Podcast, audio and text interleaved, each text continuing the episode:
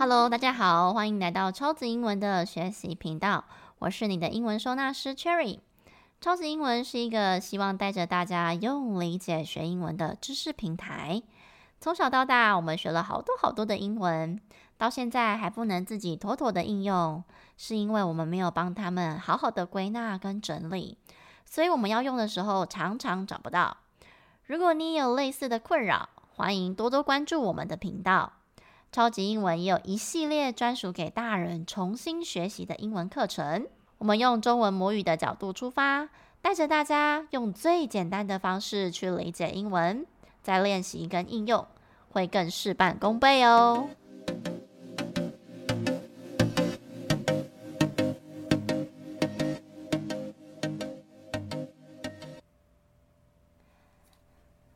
这一集呢，我们要来讲词性。我还记得每次在教国中生的时候，叮咛他们说：“哎，这个单字是什么词性？”他们都给我当耳边风，就是说：“哎呀，干嘛记词性？这不重要。”最近呢，刚好就是上课的时候啊，我有一个高二的学生，这个学生我大概从国二就带他了吧，他就是那个以前我在讲词性的时候，他都给我当耳边风的学生之一。然后呢，上礼拜上课的时候啊，我就讲到某个单字。他就主动跟我确认说：“老师，这是什么什么词性吗？”我就说：“哎呦，现在会跟我确定词性的哦。以前不是都跟我抱怨说干嘛管他什么词，现在还会主动关心他的词性，我有没有听错？”他说上了高中之后啊，因为要开始写翻译跟作文，才知道词性真的很重要啊。好啦，人果然就是要亲身经历踢到铁板了，才会愿意做出改变。不过回头来说，为什么英文词性是这么的重要呢？这个啊，就要回归到我们一开始教大家的重要概念。在英文里面呢，灵魂就是动词嘛，动词就是掌握英文的主角哦。这也是我们从一开始到现在为什么花了这么多集，还有这么多时间跟大家讲动词，因为呢，它本身有数量上的限制，不像是中文。它可以无限个动词在一个句子里面也没关系，那也是因为一个句子一个动词的关系，所以我们在讲英文或者是写英文句子的时候，特别是写作，我们需要更精确的文法，这时候词性就会变得非常重要。有时候词性不对，你的意思也会完全不一样。如果你没有办法很正确判断词性的使用方式的话，我们可能很容易因为这些词性是。呃，混乱的那动词不小心写太多个，那你这个句子重点就跑掉啦，或者是整个句子架构就乱掉了。所以啊，英文里面词性是非常重要的。那关于词性呢，我在教大人的时候，我才发现，其实蛮多人对词性并不是非常的了解，可能简单的名词、动词这种还可以。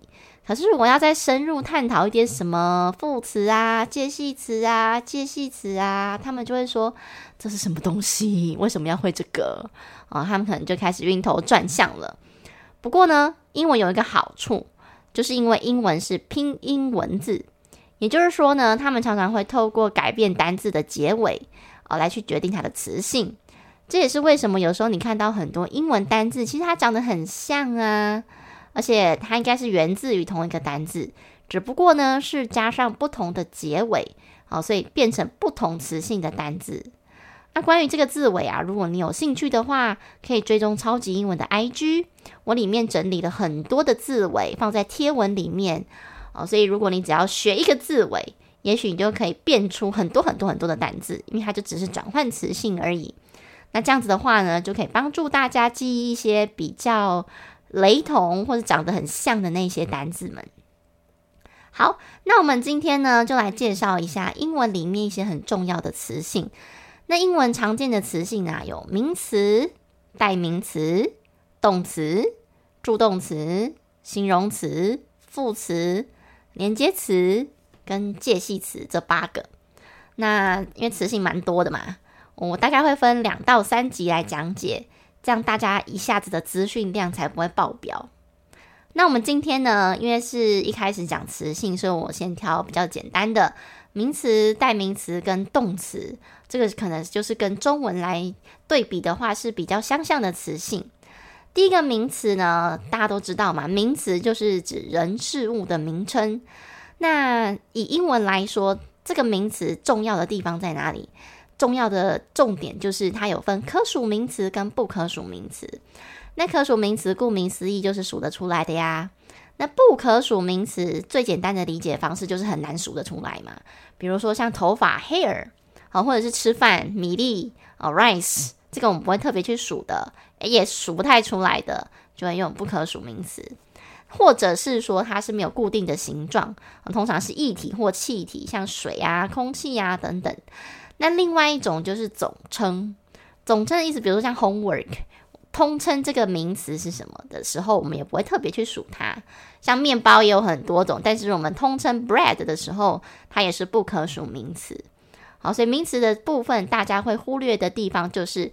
都会忘记要加上单复数，除非它是不可数啦。如果说是可数名词，一定要有单复数哦。好，这个是我学生常常会犯的错误。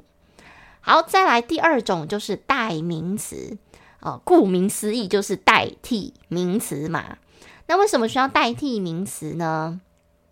其实就是因为我不想要一直重复同一个名词的时候，我需要找一个代名词来代替它啊。比如说我在讲 Mary 是一个老师。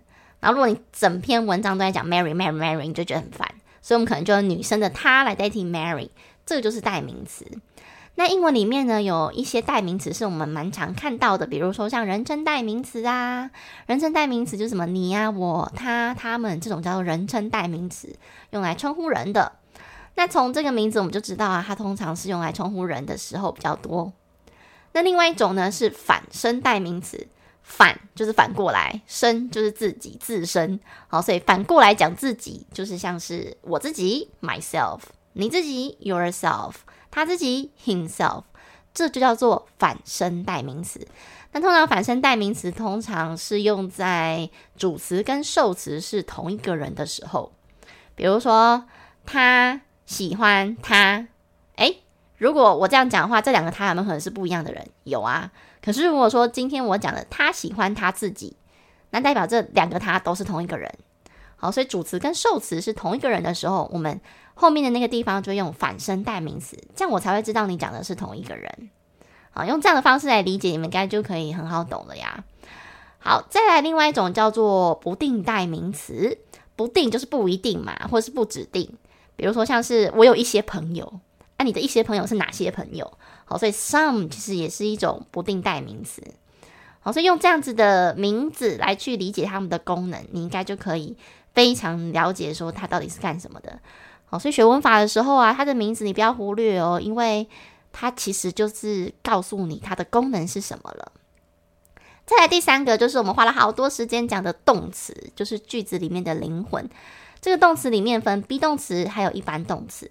那我们前面有好几集都已经有提到啦，这个 be 动词呢，就是用来弥补中英文的不同嘛。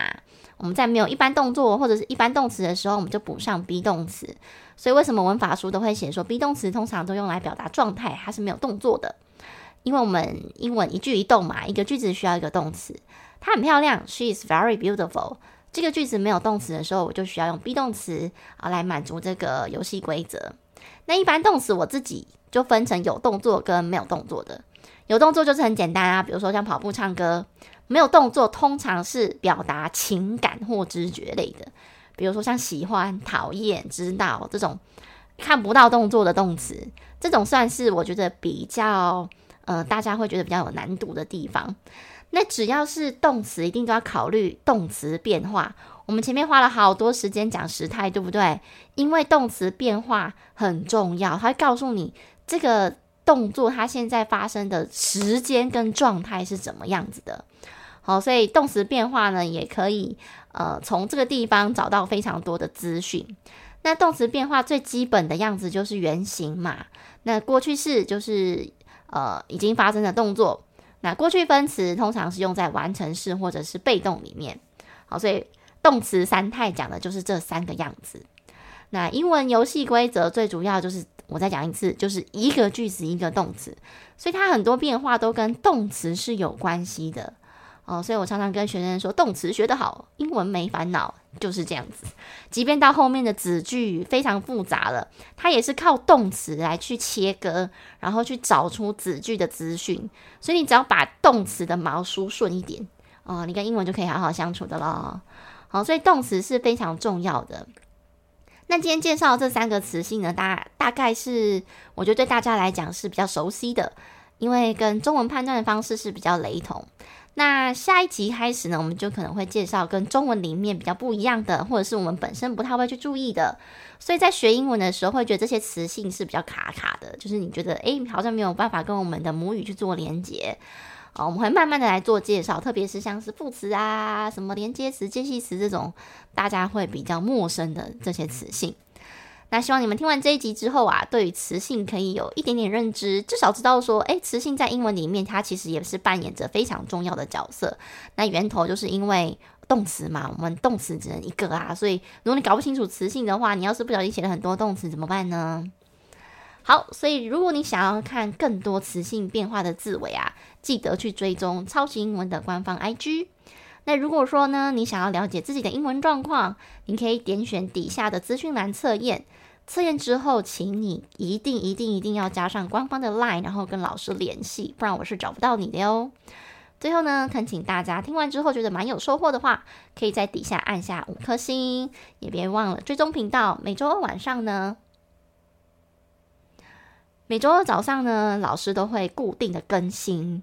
那更欢迎大家可以留言写下自己的学习心得，或是给予老师任何的建议都可以。让我们一起学习靠理解，英文不打结。各位同学，我们下一期见喽！